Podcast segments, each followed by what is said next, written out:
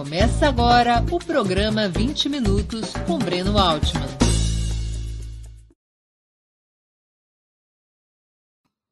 Bom dia. Hoje é 21 de junho de 2022. Está começando mais uma edição do programa 20 Minutos Análise.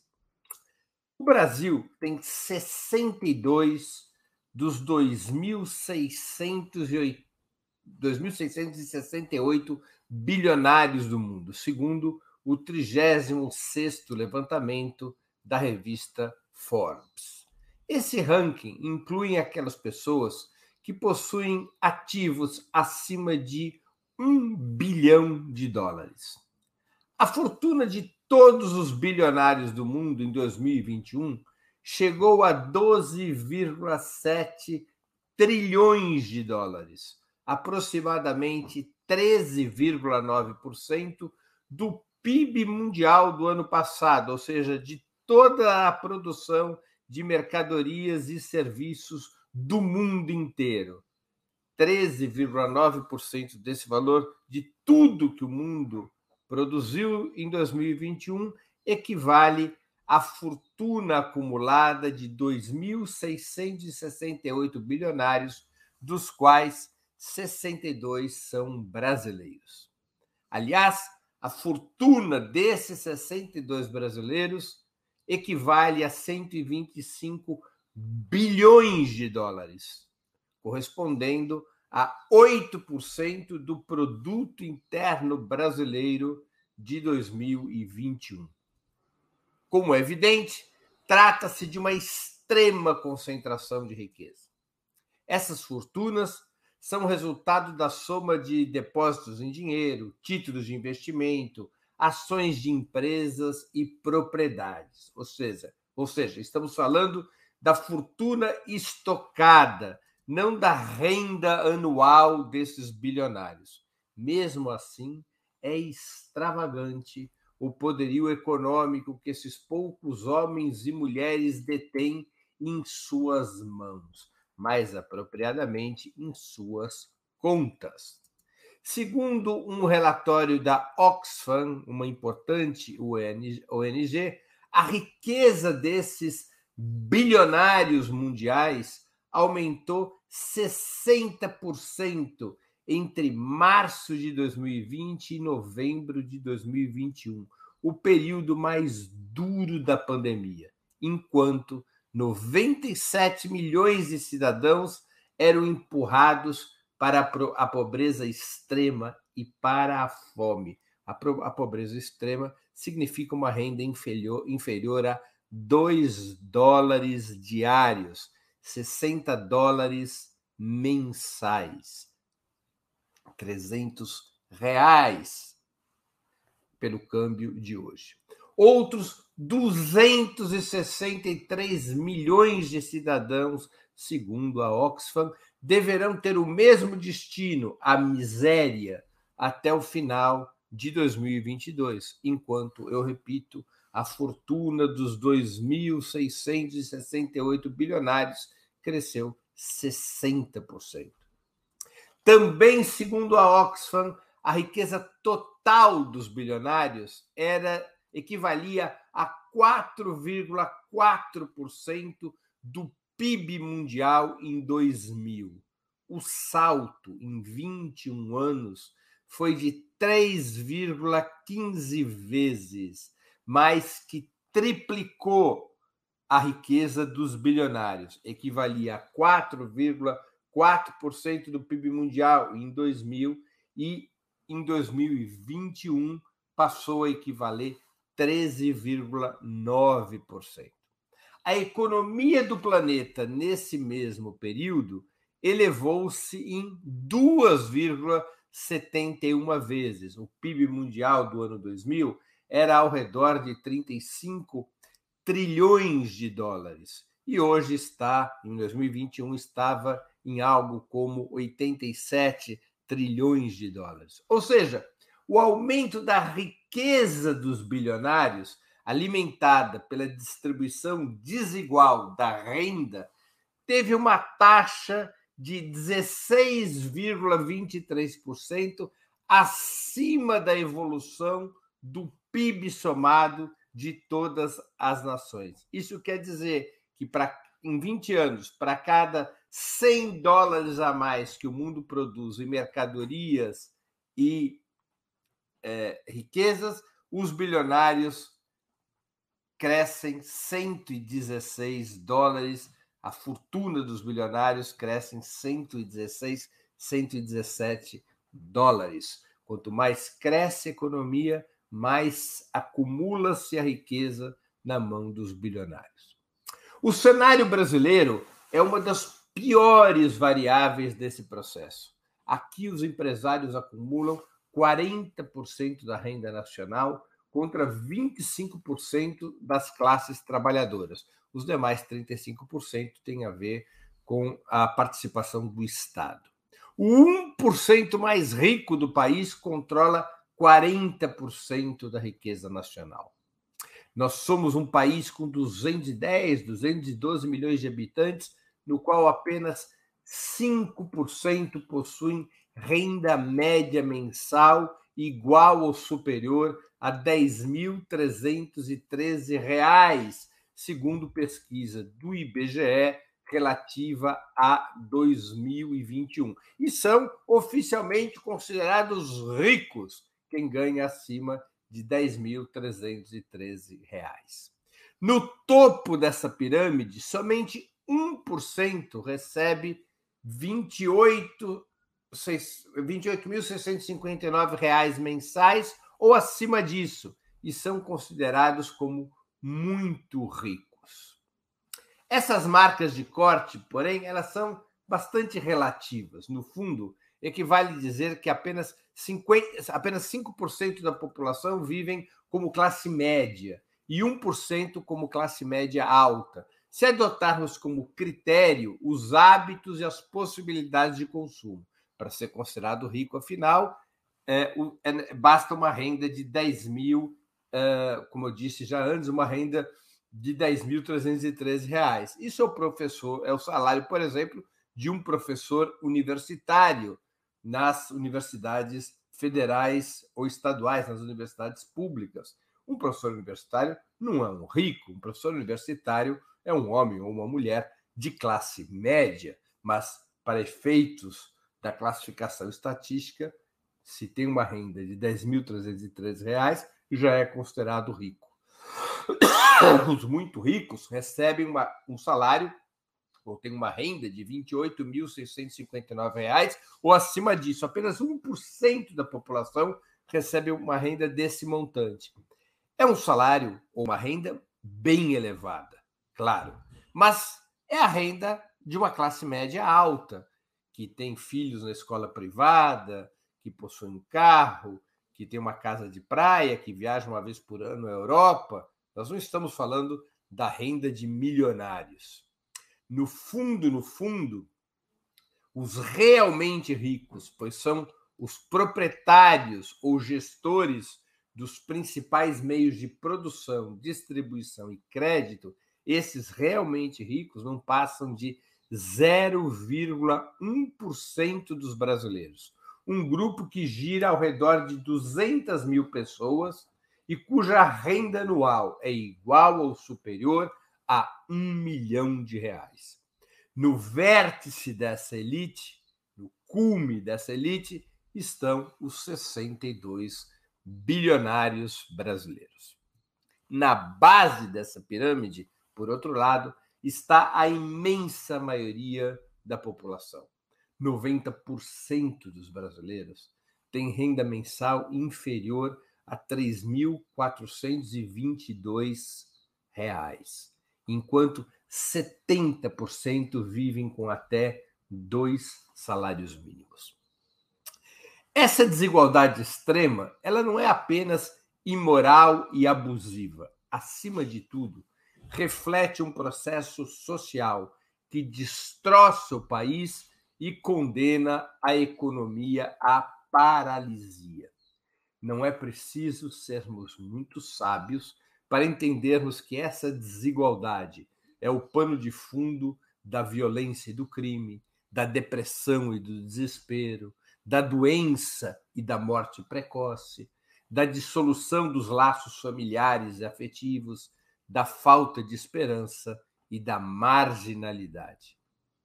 Do ponto de vista econômico, essa desigualdade é o grande obstáculo para a formação de um mercado interno de massas, por uma razão principal, entre outras. Quanto menor a renda dos estratos mais pobres, menor o consumo. Quanto maior a renda direta ou indireta dos estratos mais altos, maior a acumulação de ativos financeiros. Trocando em miúdos, pessoal, quando a classe trabalhadora aumenta seu rendimento, ele vai quase todo para o consumo. A classe trabalhadora melhora o seu padrão alimentar, melhora o seu padrão eh, de vestuário, melhora seu padrão de transporte, melhora seu padrão de entretenimento. O dinheiro vai para o consumo até um certo nível de renda. É somente na prática quem consegue poupar no país é quem está naqueles 5% que podem ser considerados classe média, dali para cima. Na verdade, no Brasil de hoje, talvez apenas o 1% mais rico consiga poupar. Rendas até 25, 30 mil reais por mês não são geradoras de poupança expressiva. É um dinheiro que a classe trabalhadora, os assalariados, mesmo os assalariados de alto nível, recebem e que se direciona ao consumo, portanto, alimentando o mercado interno de massas. Quando aumenta a renda dos excepcionalmente ricos, daqueles 0,1% aos quais eu me referi, os grandes proprietários dos meios de produção, os grandes capitalistas, esses recursos não vão para o consumo. Eles tendem a ser entesourados como ativos financeiros. São aplicados na bolsa de valores, na aquisição de títulos da dívida pública, na aquisição de diversas outras formas de investimento. Portanto, essa desigualdade é uma trava no desenvolvimento do mercado interno de massas, que é fundamental para o crescimento da economia em um país como o Brasil.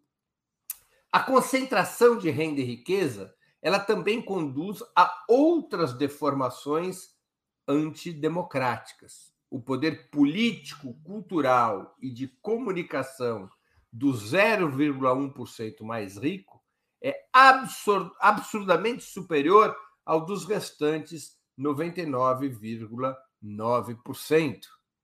Esse cenário corresponde à consolidação de um regime plutocrático, no qual o poder do povo, a democracia, é substituído pelo poder do dinheiro, a plutocracia. Por fim, como essa fração mínima da sociedade, essa casta de milionários e bilionários, detém o domínio do capital, das indústrias, das fazendas, dos bancos, das redes comerciais e de serviços, dos meios de comunicação, estão nas mãos de 0,1% dos brasileiros as principais ferramentas para decidir o futuro da economia e, portanto, o futuro da sociedade e do país. Alguns dirão, com razão, mas o Estado pode criar normas, regras e leis que impeçam a ditadura do dinheiro. É verdade, mas é uma verdade aparente. Afinal, quem controla o Estado em países capitalistas, como é o caso do Brasil, senão os detentores de fortunas que abastecem as campanhas eleitorais, controlam a mídia e corrompem autoridades, e de cujo meio social provém a maioria dos integrantes do, do sistema de justiça, da alta tecnocracia, dos integrantes das agências de regulação e também da oficialidade superior das Forças Armadas. O Estado poderia controlar esse poder dos ricos, mas o fato é que esses muito ricos, os grandes capitalistas, controlam o Estado, às vezes independentemente do resultado eleitoral, porque controlam o Estado através do sistema de justiça, das agências reguladoras e em, certos, em certas situações, através do controle das Forças Armadas. A história vai dando razão a uma das mais célebres constatações de Karl Marx, o célebre filósofo, pensador e revolucionário alemão. O desenvolvimento do capitalismo ocorre concentrando riqueza em uma ponta e pobreza na outra, não como fenômenos paralelos, mas fenômenos condicionados, pois a origem da fortuna dos capitalistas é exatamente a desapropriação e a exploração dos mais pobres, que nada mais tem a vender a não ser a sua força de trabalho. Não há caminho para desenvolver a economia e melhorar as condições de vida e renda da maioria sem enfrentar o poder dos bilionários. Não se trata, repito, de uma questão moral, embora seja imoral que tão poucos tenham tanto. Se trata de uma questão funcional. Não há democracia possível política, social ou econômica. Não há desenvolvimento sustentável quando um país trabalha e produz para acumulação de renda, riqueza e poder dos grandes capitalistas. Sobre as possibilidades de enfrentar e reverter esse cenário, é que estou trazendo, é que, é, é que será e está sendo o tema principal do 20 Minutos Análise de hoje antes de continuar, eu quero pedir um pouquinho de paciência para o nosso imprescindível recado comercial. Opera Mundi tem como sua principal fonte de receita o apoio de seus leitores e espectadores. A sua contribuição financeira, portanto, é decisiva para a nossa manutenção e desenvolvimento. Há cinco formas possíveis de contribuição. Primeira delas, você pode se tornar assinante solidário de Opera Mundi em nosso site, com uma colaboração mensal permanente. Basta acessar o endereço operamundi.com.br barra apoio. Eu vou repetir, operamundi.com.br barra apoio. Segunda forma de contribuição, você pode se tornar membro pagante de nosso canal no YouTube. Basta clicar na opção Seja Membro em nossa página nessa plataforma. Essa opção está diante dos seus olhos agora mesmo clique em Seja Membro e escolha um valor no nosso cardápio de opções. Terceira forma de contribuição. Durante a transmissão de nossos vídeos, você poderá contribuir com super chats ou super sticker. Normalmente, apenas as perguntas acompanhadas pelo super chat ou feitas por membros pagantes de nosso canal no YouTube são lidas e respondidas durante nossos programas ao vivo. Quarta forma de contribuição se você estiver assistindo o programa depois da sua transmissão, nossos programas gravados, poderá contribuir com a ferramenta Valeu, valeu demais, estipulando um valor de sua vontade e possibilidade. Quinta forma de contribuição: a qualquer momento, você poderá fazer um Pix para a conta de Opera Mundi. Nossa chave no Pix, nossa chave é, nessa modalidade de contribuição é apoie.operamundi.com.br. Vou repetir nossa chave no Pix é apoie.operamundi.com.br. A nossa razão social é última instância editorial limitada. Além dessas cinco formas de contribuição, lembre-se sempre de dar like, de clicar no sininho e de compartilhar nossos programas com seus amigos e nos seus grupos. São ações simples e gratuitas que aumentam nossa audiência e engajamento ampliando também nossa receita publicitária, tanto no site quanto no YouTube. Bom, voltemos ao trabalho. Antes de analisarmos quais as medidas que podem ser tomadas para acabar com os bilionários, é preciso definir se esse objetivo é ou não razoável. Aliás, não se trata apenas de acabar com os bilionários, mas fundamentalmente com o processo que os engendra, o processo que os cria. Isso é, o desenvolvimento capitalista, atualmente no seu estágio financiarizado, no, no qual a acumulação de riquezas se aparta relativamente da criação de indústrias, empresas e empregos. Enquanto o sistema econômico for baseado na propriedade privada dos principais meios de produção, distribuição e crédito, tende a ser ininterrupta a acumulação de riqueza em uma ponta e pobreza na outra. Para além de empurrar a maioria a uma situação de penúria relativa e de insegurança, esse processo condena a economia a sucessivas crises de superprodução. O que são as crises de superprodução?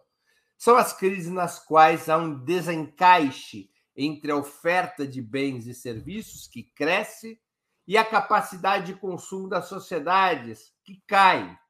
Produz-se mais do que se compra. De quando em quando, essas crises ocorrem ciclicamente no capitalismo, e a resposta do capital a essas crises é a recessão e o desemprego.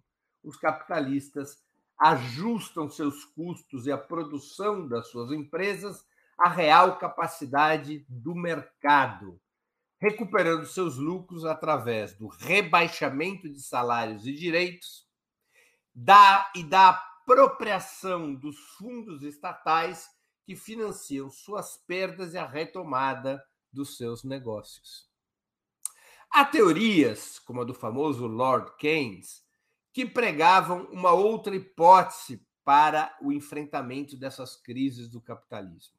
Ao invés de ajustar a oferta, como é a tendência natural da burguesia e muito consolidada nessa era neoliberal, o que se deveria fazer, segundo Keynes, nas crises de superprodução, seria reforçar a demanda através da ação do Estado. Não ajustar a oferta, mas reforçar a demanda através da ação do Estado, que poderia ampliar, que poderia e deveria ampliar seus próprios gastos e investimentos para garantir a recuperação da economia, incluindo nesse cardápio a aplicação de tributos que retirassem parte da renda e da riqueza dos grandes capitalistas para reforçar a condição do poder público de elevar a taxa de emprego e a renda dos assalariados, o Estado operando planos de investimento e gastos públicos que pudessem elevar a taxa de emprego e a renda dos assalariados.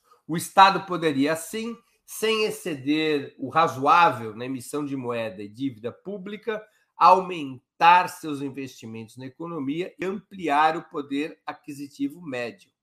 Por exemplo, satisfazendo necessidades sociais de educação e saúde através de serviços públicos universais e gratuitos, e assim recortando os gastos familiares, economizando os gastos familiares com esses itens, liberando mais recursos para a compra de mercadorias e serviços.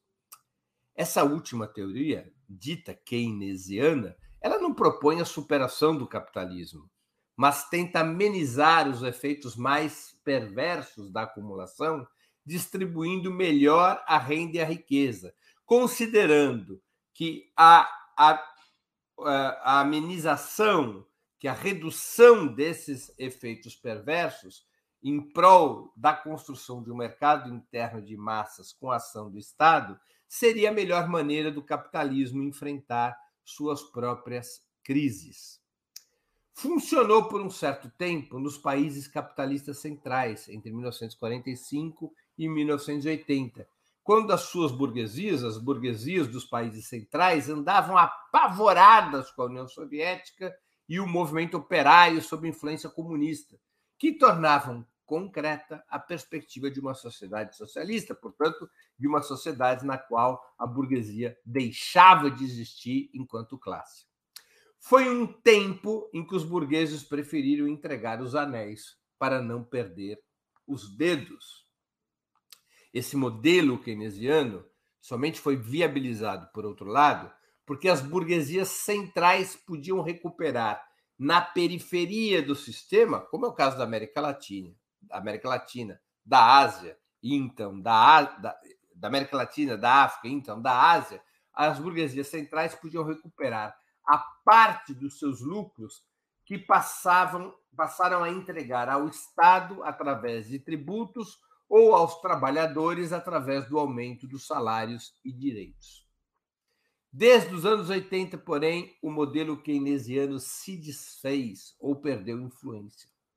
Derrotada a União Soviética, as burguesias centrais decidiram recuperar suas taxas de lucro, inclusive nos países centrais, e expandir a sua lucratividade ainda mais na periferia.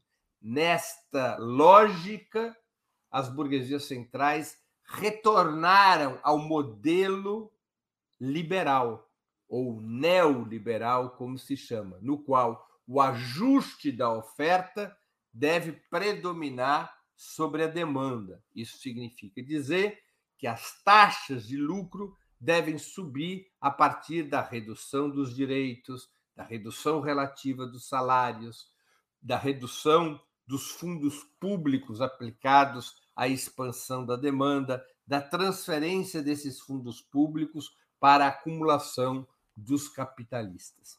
Esse é o cenário no qual nós nos encontramos para enfrentar o tema da desigualdade. Uh, quais são os caminhos para enfrentar esse tema da desigualdade e, portanto, acabar com os bilionários, que são a expressão máxima dessas, dessa desigualdade extrema de renda e riqueza? O marxismo propõe um caminho, o caminho revolucionário. O que é o caminho revolucionário? Como dizia Marx, é o caminho de expropriar os expropriadores. Marx, no Manifesto Comunista, faz até uma ironia.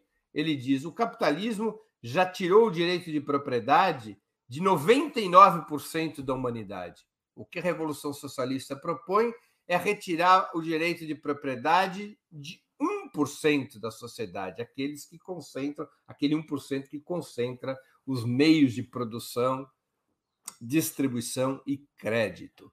Na prática, para que o Estado possa resolver os grandes estrangulamentos econômicos e sociais, este caminho revolucionário proposto por Karl Marx e por seus seguidores pressupõe, portanto, a, o desaparecimento da propriedade privada dos grandes meios de produção, eh, distribuição e crédito.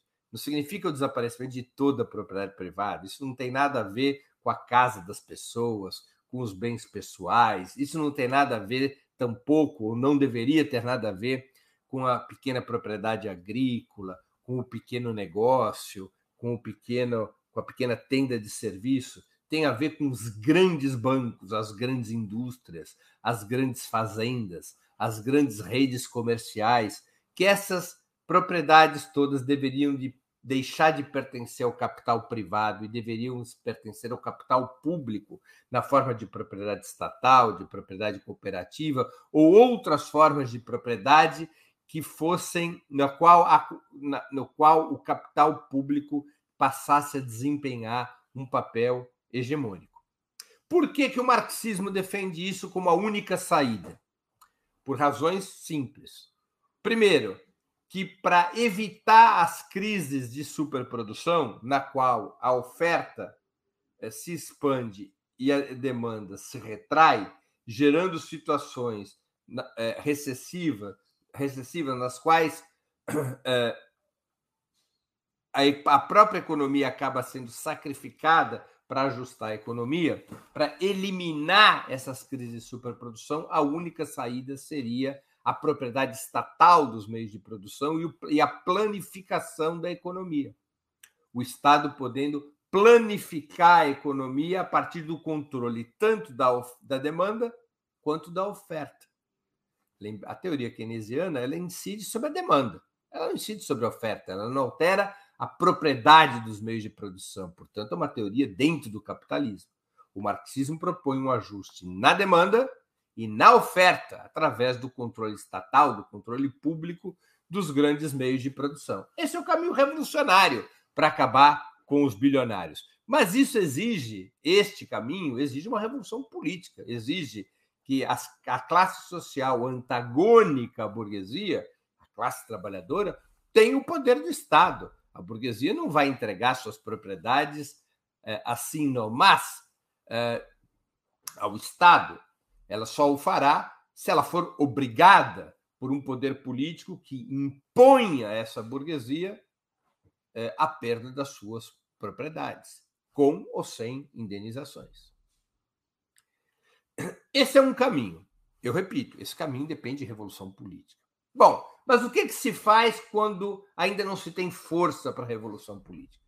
Aí temos um outro caminho, um caminho para acumular forças. É um caminho que não resolve o problema, mas é um caminho que permite é, avanços na direção da solução do problema e que permite à classe trabalhadora ganhar uma moral mais elevada, porque é capaz de impor derrotas à burguesia.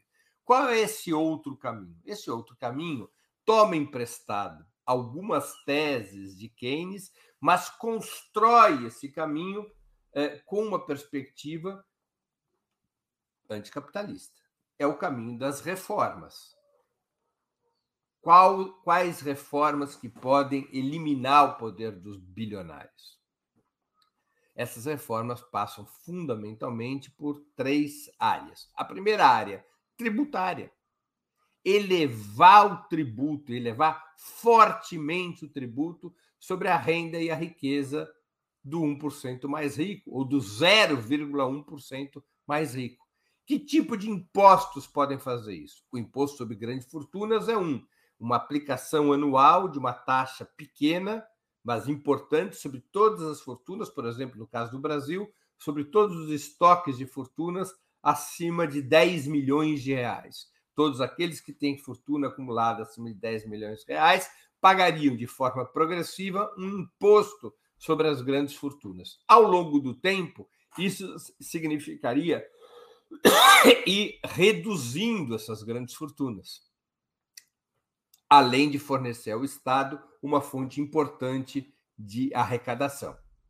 Para que o imposto sobre grandes fortunas ele tenha efeito, seria fundamental que ele fosse um imposto mundial, um pacto entre as nações, para evitar que as fortunas saiam de países que cobram tributos é, desses é, muito ricos, sobre os estoques de riqueza desses muito ricos, impedir que esses muito ricos transfiram sua fortuna para outros países que não cobram esse imposto. Um segundo imposto importante, e aí eu sempre me refiro ao caso brasileiro, um fortíssimo imposto sobre herança. O imposto de sobre herança no Brasil ele é desprezível, é um imposto estadual em média de 4%.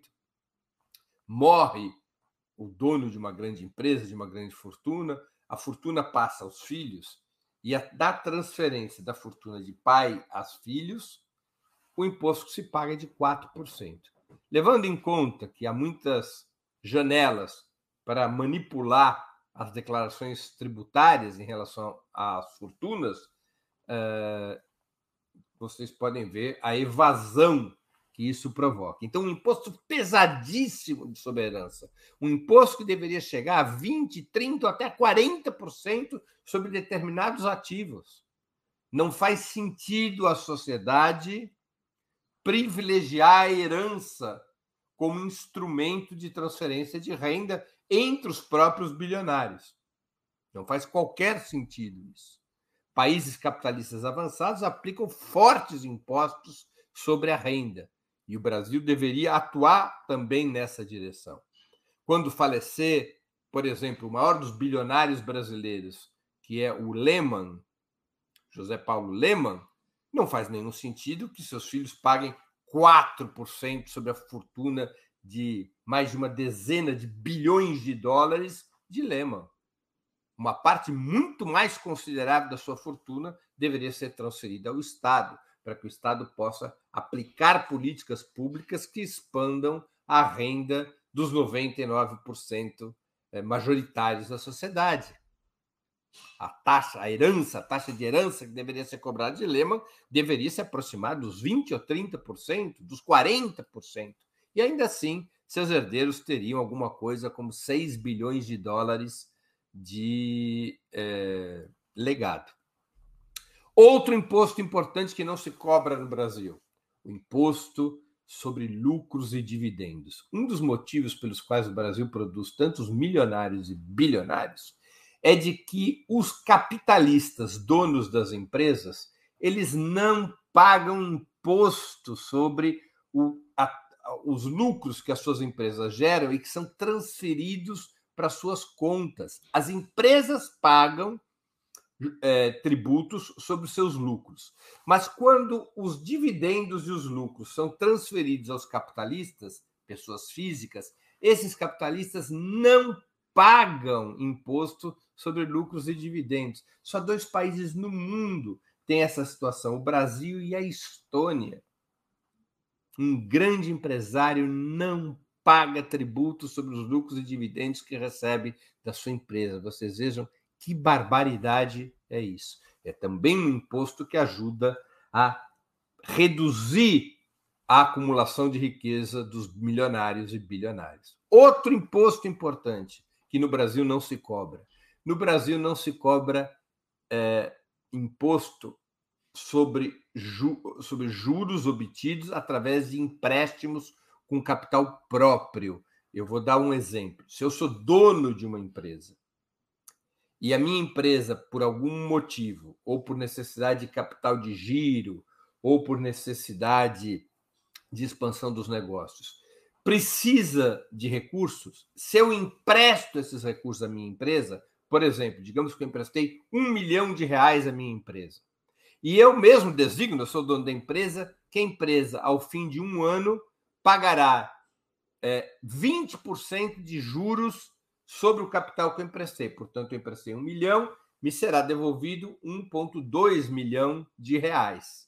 1 milhão e 200 mil reais me serão devolvidos. Eu tive um lucro de 200 mil reais com este milhão que eu emprestei para minha própria empresa. No Brasil, não há tributo sobre esse lucro, sobre esses juros que eu recebi em função do empréstimo que eu fiz à minha própria empresa. Vocês já viram como isso facilita a evasão de, de tributos e a criação de riquezas que não têm é, impostos. Um grande capitalista pode emprestar 10 ou 100 milhões de reais à sua empresa, determinar uma taxa anual de juros de 30% ou 40%, embolsar, portanto, de, por, por um empréstimo de 10 milhões, embolsar 13, 14 milhões de reais, e sobre esse seu lucro de 3, 4 milhões de reais que excedem os 10 milhões que ele emprestou, ele não paga tributo algum. Então, é um quarto imposto. Falei de imposto sobre fortuna, imposto sobre herança, imposto sobre lucros e dividendos, imposto sobre é, empréstimos com capital próprio e um quinto imposto é, muito importante para, para onerar os milionários e bilionários é o imposto sobre meios de transporte de luxo. Para vocês terem uma ideia, pessoal, no Brasil, nós pagamos, todos nós que temos um carrinho, que temos uma motocicleta, a gente paga o IPVA, não é? O Imposto sobre Veículos Automotores. Todo mundo paga. Vocês sabem que jatinhos, iates e outros bens de transporte de luxo não pagam imposto anual nenhum. Zero imposto anual? Pois então. O imposto sobre os bens de transporte de luxo é outro imposto fundamental, um quinto imposto fundamental. São impostos, esses cinco, que eles vão reduzindo o estoque de riquezas e a renda dos milionários e bilionários em favor do Estado. E em favor do Estado, para que o Estado possa aplicar políticas que transfiram renda aos mais pobres ou para que o Estado possa ampliar seus investimentos na economia.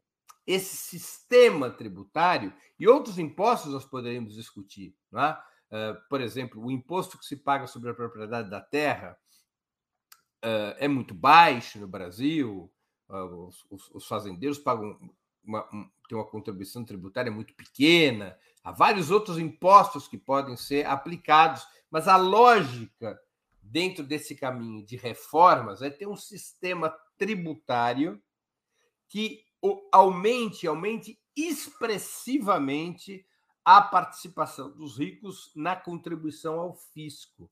No, o Brasil tem uma estrutura tributária absolutamente regressiva.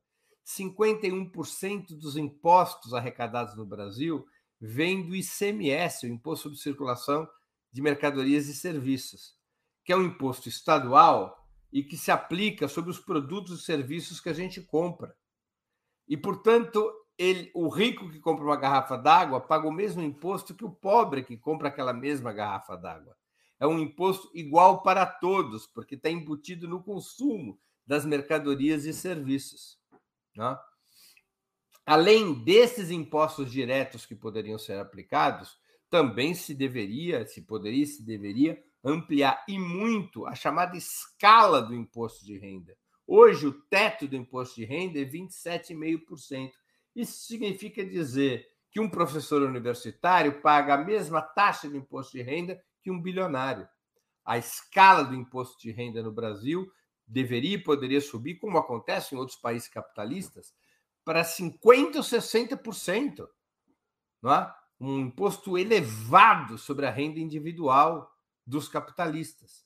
Mais uma vez, para mitigar a desigualdade de renda e riqueza e para transferir recursos dos milionários e dos bilionários para o fundo público, que é o fundo dirigido pelo Estado. Um fundo público que possa melhorar e expandir os serviços públicos de saúde, de ensino, de cultura, de esporte, as políticas distributivistas, enfim, o conjunto de instrumentos que vai melhorando a renda dos mais pobres, direto ou indiretamente. A renda direta dos mais pobres, ela aumenta com o salário. A renda indireta com serviços públicos, porque se uma família passa a ter educação gratuita, saúde gratuita, cultura gratuita, esporte gratuito eh, e políticas eh, eh, públicas de apoio, políticas de apoio a, a, em função do número de filhos, políticas de apoio em função de uma série de, de, de, de, questões do dia a dia, isso significa um aumento da renda indireta das famílias, da imensa maioria das famílias brasileiras. Isso não é apenas um bem social, porque melhora a vida das pessoas.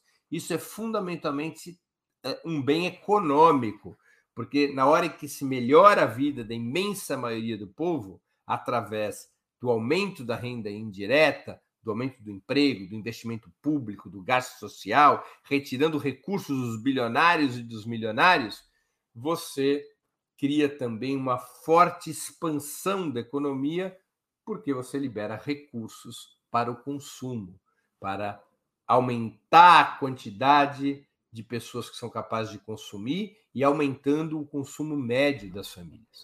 Isso resolve o problema, isso supera a, o processo de acumulação capitalista eh, que leva a, como dizia Marx, a criação de riqueza numa ponta e de pobreza na outra? Não, isso não resolve o problema tampouco resolve o problema das crises de superprodução. Apenas ameniza o problema. Por isso, são reformas. Tem um grande efeito de melhorar a vida do povo. Ao melhorar a vida do povo, duas conquistas eh, adicionais são visíveis. A primeira, o povo ganha eh, maior condição de se educar, de ter tempo livre para política, para ação sindical, para ação social o povo sai daquela situação desesperadora de tomar o café da manhã sem saber se vai almoçar ou se vai jantar. Ninguém faz atividade sindical, política, participa da luta de classes, participa da mobilização social, se tiver uma situação de tamanho desespero que é provocada pela fome pela insegurança alimentar. Portanto, aumentar o tempo livre da classe trabalhadora, ela é fundamental para a luta de classes. Aumentar o tempo livre não quer dizer apenas redução da jornada, significa reduzir o desespero da classe trabalhadora. Dar à classe trabalhadora maior acesso a direitos, à cidadania, dar à classe trabalhadora melhores condições de vida e de renda, que ela possa expandir seus horizontes para além da sobrevivência. A isso que eu estou chamando ampliação do tempo livre. Então, essa é uma conquista. A segunda é, conquista é você fortalecer o poder público frente ao poder capitalista. Isso significa dizer disputa de hegemonia. Se a classe trabalhadora ela é capaz de aumentar sua influência sobre o próprio Estado, é capaz de conquistar posições de mando no Estado, no executivo, no legislativo, é, ela vai poder ter maior influência sobre a economia do país, vai aprender a ter maior influência sobre a economia do país, e isso também vai fortalecer sua capacidade de apresentar uma alternativa de poder. Claro que os capitalistas, mais cedo ou mais tarde, reagem a essas situações, a essas reformas. Muitas vezes reagem através da contra-revolução, como aconteceu no Chile de Allende, como aconteceu e foi derrotada no, na, na, Venezuela em 2002, quando a contra-revolução é, deu um golpe que fracassa contra o ex-presidente Chaves, ou mesmo diante de reformas mais moderadas como as brasileiras, quando a contra-revolução preventiva derrubou o governo Dilma em 2016. As burguesias reagem quando mesmo reformas moderadas afetam essa sua acumulação de riqueza, especialmente na periferia do sistema. Mas se a classe trabalhadora ela ganhou força, ela ganhou uma melhor condição de vida e renda, ela sabe que é possível sair daquela situação de desespero social, ela sabe que é possível construir uma outra via de desenvolvimento. Se há um esforço de politização e organização da classe trabalhadora, esse caminho das reformas de contenção contra os bilionários vai permitindo à classe trabalhadora reunir as condições para reagir vitoriosamente à contra-revolução. Portanto, o caminho das reformas, das medidas que reduzam parcialmente o poder dos bilionários e milionários para acelerar o desenvolvimento da economia a partir da redução da desigualdade de renda e riqueza, esse caminho das reformas ele não é oposto ao caminho da revolução.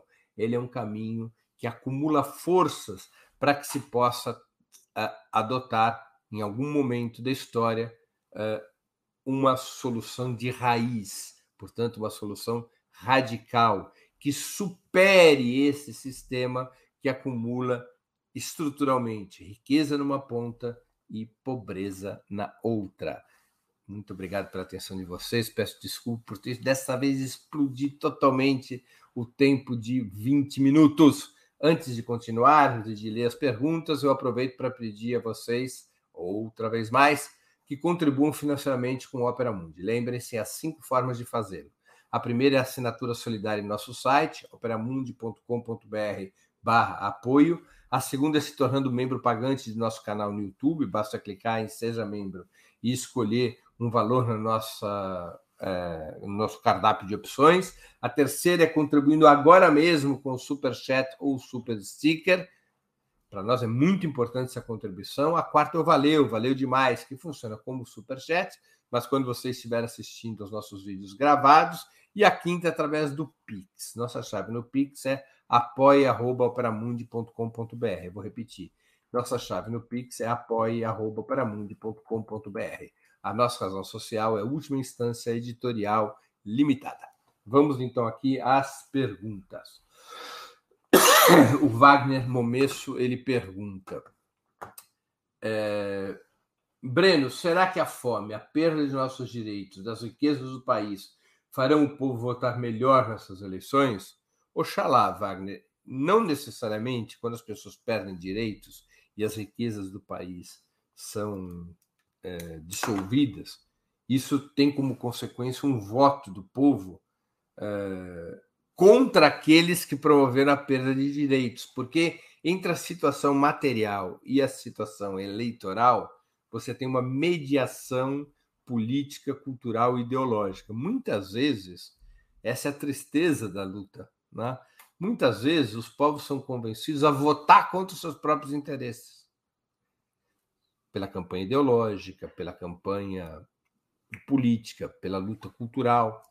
Basta pegarmos um exemplo. Houve um certo momento em 2018 em que a maioria do país era favorável à prisão do Lula na Operação Lava Jato. A maioria do país, naquele momento, era favorável à Operação Lava Jato. Isso foi a base sobre a qual Jair Bolsonaro se elegeu. Jair Bolsonaro nunca prometeu ser diferente do que ele é. Jair Bolsonaro fez a campanha eleitoral de 18, daquele jeito torpe e tosco dele, prometendo ultraliberalismo, privatizações, redução de direitos, e ainda assim ele teve maioria no país. Porque entre a situação material e a situação eleitoral, nós temos essa mediação ideológica, política e cultural. Vamos aqui a uma outra eh, questão. Caê Cavalcante, reforçar a demanda, emitir moeda. Olha, emitir moeda é uma das formas de expandir a demanda. O Estado ele tem um monopólio de emissão primária de moeda. É algo muito complexo no sistema capitalista, porque na prática quem controla a moeda não é o Estado, são os bancos privados. Por que, que são os bancos privados? Porque o, o, a, o, Estado ele não manda a Casa da Moeda imprimir dinheiro e distribui dinheiro na população. A maneira pela qual o dinheiro impresso chega na população é através dos bancos, através de créditos, através de é, políticas de crédito dos mais distintos tipos. Os bancos privados, eles se utilizam da moeda que recebem a seu bel prazer, mesmo quando o Estado fixa certas normativas. Quer um exemplo? Durante a pandemia, o governo Bolsonaro liberou algo como 1,2 trilhão de reais dos chamados depósitos compulsórios para que os bancos emprestassem às pequenas empresas, às famílias, de tal maneira que a economia não morresse durante a pandemia. Esse dinheiro jamais chegou no seu destino. Porque os grandes bancos receberam aquele recurso, 1,2 trilhão de reais, moeda nova.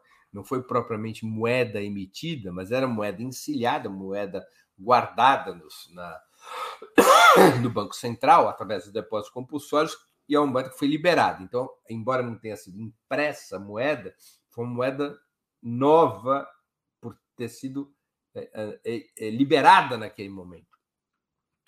E os bancos nunca não emprestaram para emprestaram um pouquinho ali para as pequenas empresas ou, ou para as pessoas, mas pegaram os recursos e entesouraram esses recursos, ou seja, pegaram esses recursos e compraram títulos da dívida pública, emprestaram para grandes empresas, não quiseram correr riscos com as pequenas empresas, ainda mais durante a pandemia ou com as famílias. Então, quem direciona o crédito no capitalismo quando o sistema de crédito é privado, não é o Banco Central, não é o governo. O governo pode criar normas, pode criar supervisão, mas quem controla a distribuição do dinheiro são os bancos privados. Então, não basta emitir moeda para criar demanda. Ou você cria uma, uma demanda distorcida, que é uma demanda concentrada que vai acelerar esse processo de acumulação da desigualdade. Não é qualquer demanda que gera progresso, que gera desenvolvimento. Se a demanda ela não é democratizada, você tem uma reprodução cada vez mais acelerada daquela acumulação que leva à extrema concentração de renda e riqueza. A institucionalidade brasileira está desenhada para isso, ainda mais agora com a independência do Banco Central, que é um tema que, infelizmente, não está nas diretrizes programáticas do eventual governo Lula. Acabar com a independência do Banco Central. Porque independência do Banco Central significa dizer independência em relação ao povo, em relação ao Estado. Mas o Banco Central independente, no fundo, ele é uma, uma ferramenta dos banqueiros privados. Eles passam a ter controle sobre a banca privada. Um presidente da República de direita indica um presidente do Banco Central, que é aprovado pelo Senado. Esse presidente do Banco Central que ele indica é um homem do mercado financeiro, é um homem dos bancos privados. E o Banco Central é, com mandato fixo de quatro anos, por exemplo, o Lula eleito, ele só vai poder mexer, mantida a atual independência do Banco Central, o Lula só vai poder alterar o presidente do Banco Central dois anos depois, de, no metade, na metade do seu mandato. Durante dois anos, o presidente do Banco Central vai atuar em consonância é, com os banqueiros privados. E, portanto, sem reforçar a supervisão, o controle, a regulação sobre esses bancos. Então, emitir moeda é, não é uma solução é, efetiva. Não é uma solução efetiva por essas razões que eu falei, e não é uma solução efetiva porque não porque há problemas na economia capitalista quando se emite moeda. Você não pode emitir ilimitadamente moeda, assim como você não pode se endividar ilimitadamente. Tua capacidade de emissão de moeda e de, emissão de dívida pública para fortalecer a demanda está determinada pela credibilidade da política econômica, ou seja, se você emitir demasiada moeda e emitir demasiada dívida pública para impulsionar a demanda, você pode criar um desajuste reverso, ou seja, você jogar em certos setores da economia uma situação de desequilíbrio em favor da demanda contra a oferta. Uma economia se desenvolve de maneira equilibrada, e por isso o capitalismo tem dificuldade de se desenvolver de maneira equilibrada, sempre tem crises cíclicas, porque esse desequilíbrio entre oferta e demanda. Desequilibrar a balança em favor da demanda é geradora de inflação. Enquanto você tem ali uma certa capacidade ociosa das empresas e a demanda cresce e o que, e o que ocorre é uma ocupação dessa capacidade ociosa, você tem uma força de contenção da inflação. Mas na hora em que essa capacidade ociosa chega ao seu limite, em que há escassez de mercadoria frente à demanda, você começa a ter movimentos inflacionários pesados. Isso está acontecendo no mundo inteiro com os alimentos, por exemplo. E em vários outros setores da economia, nos quais a pandemia, por exemplo, desorganizou os setores econômicos. Então, é, emissão de moeda ela é um instrumento, assim como a dívida pública é um instrumento, mas eles são instrumentos limitados. Eles são instrumentos que têm que ser usados com é, prudência, com prudência. Não na lógica dos liberais. Os liberais é, têm uma outra lógica. Eles defendem a austeridade, ou seja, a redução dos gastos dos investimentos públicos e, portanto, uma redução drástica da emissão de moeda e uma redução do endividamento do Estado, porque eles querem ter certeza que o Estado vai honrar os juros da dívida interna, o Estado, portanto, vai continuar a remunerar, vai continuar a remunerar o capital.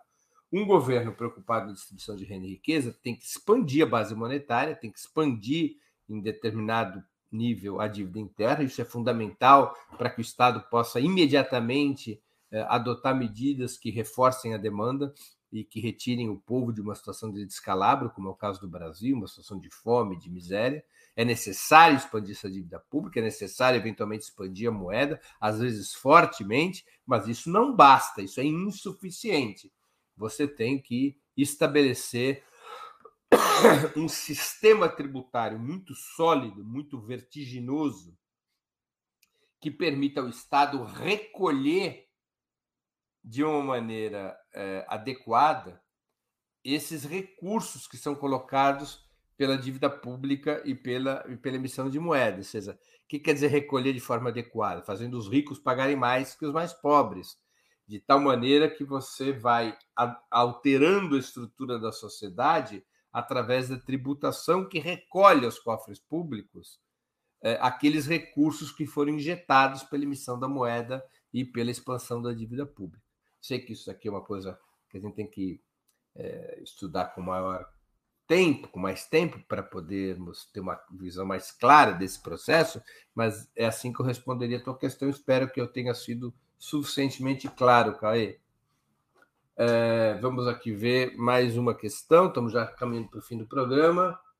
É, existe, Tiago Félix, existe capitalismo distribuidor de renda, mas distribuir, distribuir renda mesmo e não auxílios universais? Olha, Tiago, houve uma etapa do capitalismo mundial onde ele distribuiu renda. Qual foi essa etapa? Entre 1945 e 1980, diversos países passaram por uma experiência chamada estado de bem-estar social. Nacionalmente, nesses países capitalistas avançados, houve distribuição de renda. Como é que ocorreu a redistribuição de renda? Por duas formas fundamentais. As empresas passaram a pagar mais tributos ao Estado e o Estado passou a garantir serviços públicos e gratuitos de saúde, de educação, mesmo de moradia, em muitos casos. Então, esse foi um instrumento, mais tributos das empresas e maiores salários para sua classe trabalhadora, para a classe trabalhadora dos países capitalistas avançados. De tal maneira que você criou nesses países capitalistas avançados dois mecanismos pró-capitalistas naquelas circunstâncias. Um mecanismo que foi a expansão do mercado interno de massas na França, no Reino Unido, nos Estados Unidos, na Alemanha e assim por diante. Então, criou um mercado interno de massas. O outro mecanismo foi arrefeceu a vontade revolucionária da classe trabalhadora, que tinha no socialismo, na experiência soviética, uma, um guia, uma referência. A União Soviética tinha conseguido espetaculares taxas de crescimento econômico nos anos 20, 30, 40, 50, espetaculares taxas de crescimento econômico, tinha vencido o nazifascismo, e a classe trabalhadora da União Soviética tinha conquistado direitos que até então eram impensáveis para a classe trabalhadora dos países capitalistas. Além de ter adotado políticas de igualdade das mulheres, de combate ao racismo e assim por diante. Então, o socialismo exercia sobre a classe trabalhadora dos países ocidentais eh, uma influência muito grande, muito grande. Para arrefecer essa influência, é que também se adota o estado de bem-estar, ou seja, era necessário, como eu disse em algum momento da exposição, entregar os anéis para não perder os dedos. Agora, a gente tem que ver mundialmente como funcionava isso, Tiago. Porque, na verdade, o que faziam as burguesias centrais, que eram obrigadas a pagar mais tributos e a pagar maiores salários em função da pressão internacional exercida pela União Soviética e da pressão interna exercida pelo movimento operário? Essas burguesias centrais, para compensar sua relativa perda de lucratividade, elas precisavam ir ao exterior, ou seja, exportar capital, estabelecer, criar empresas em países como o Brasil, como a Argentina, como a Colômbia, como a Venezuela, ou na Ásia, ou na África, que eram continentes da periferia do sistema capitalista, nos quais se pagava salários muito mais baixos do que na Europa nos Estados Unidos, nos quais o acesso às matérias-primas era muito mais fácil e também barato, é, países nos quais a tributação lhes era benéfica, nos quais houvesse subsídios, como houve aqui no Brasil no período Juscelino Kubitschek, o subsídio às indústrias automobilísticas. Então, nos países da periferia do capitalismo, eles conseguiam ter um sobrelucro em função da sobreexploração do trabalho. E esse sobrelucro da periferia é que, em parte, pagava a queda de lucro na, nos países capitalistas centrais em função da distribuição de renda. Então, em escala planetária, não havia essa distribuição de renda. Essa distribuição de renda era em escala nacional, nesses países capitalistas avançados, num processo de distribuição de renda perverso, porque punia as classes trabalhadoras dos países periféricos, que pagavam a conta, em parte, dos benefícios extraídos pela classe trabalhadora dos países centrais. Não é à toa que as correntes sociais democratas da Europa, elas sempre foram, em alguma medida, defensoras de certos direitos da classe trabalhadora, até para manter sua base social eleitoral, mas sempre foram pró-imperialistas.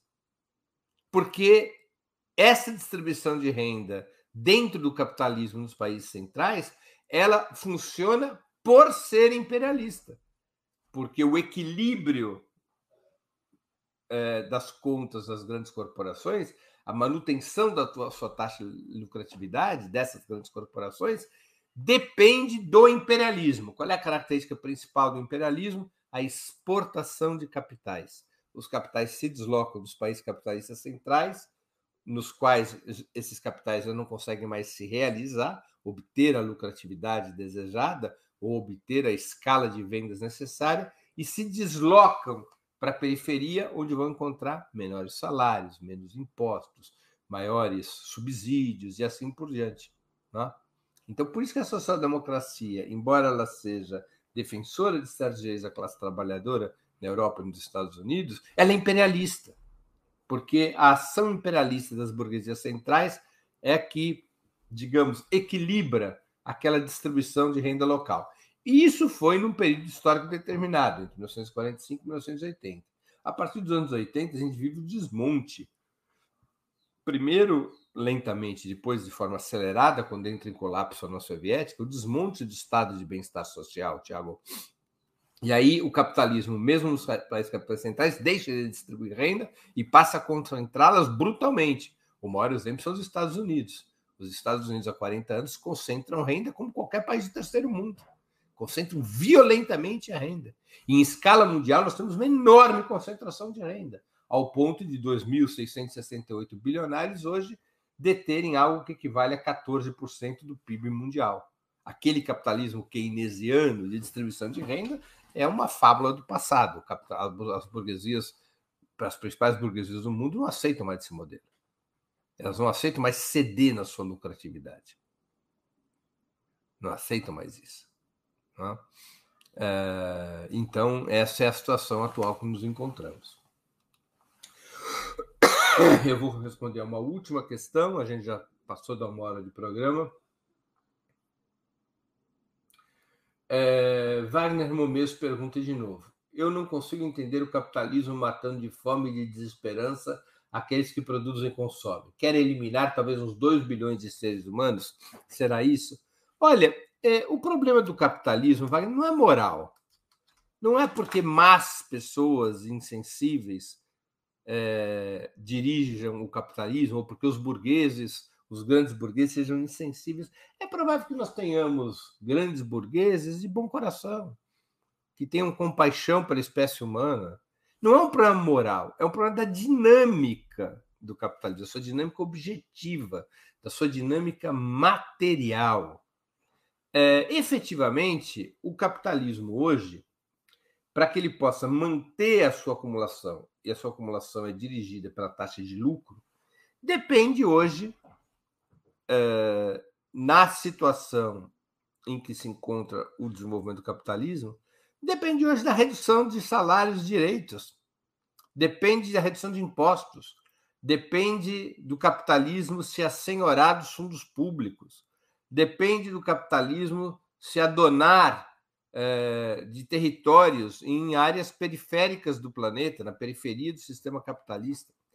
A pobreza, a miséria de 2 bilhões de cidadãos, como você registra, e eventualmente muito mais do que isso, é uma consequência dessa necessidade material do capitalismo.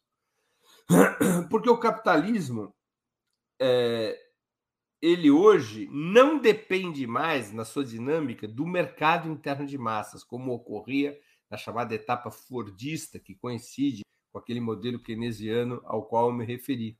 Não tem a ver mais com o mercado interno de massas. A expansão do capitalismo hoje tem muito mais a ver com negócios entre empresas e com um mercado interno de luxo, de alta renda. De alta renda. Então, esses bilhões que não têm acesso a nada, eles não têm importância na conta capitalista. Ao contrário, eles funcionam de forma muito útil como aquilo que o Marx chamava de exército industrial de reserva, que é o quê? Você ter bilhões mundialmente bilhões de pessoas sem emprego, de emprego com emprego precário, ou em cada país dezenas de milhões, como acontece no Brasil, que funcionam como um banco de reserva, pressionando o salário dos que estão na ativa. Então o sujeito vai lá, quando o desemprego é alto, a classe trabalhadora, os trabalhadores de uma determinada fábrica vão pedir aumento de salário, o patrão pode dizer assim para eles: olha, vocês não querem trabalhar por esse salário? Muito que bem. Rua, porque no lugar de vocês eu contrato um que está do lado de fora que vai aceitar trabalhar por 30% a menos, porque está desempregado há não sei quantos meses.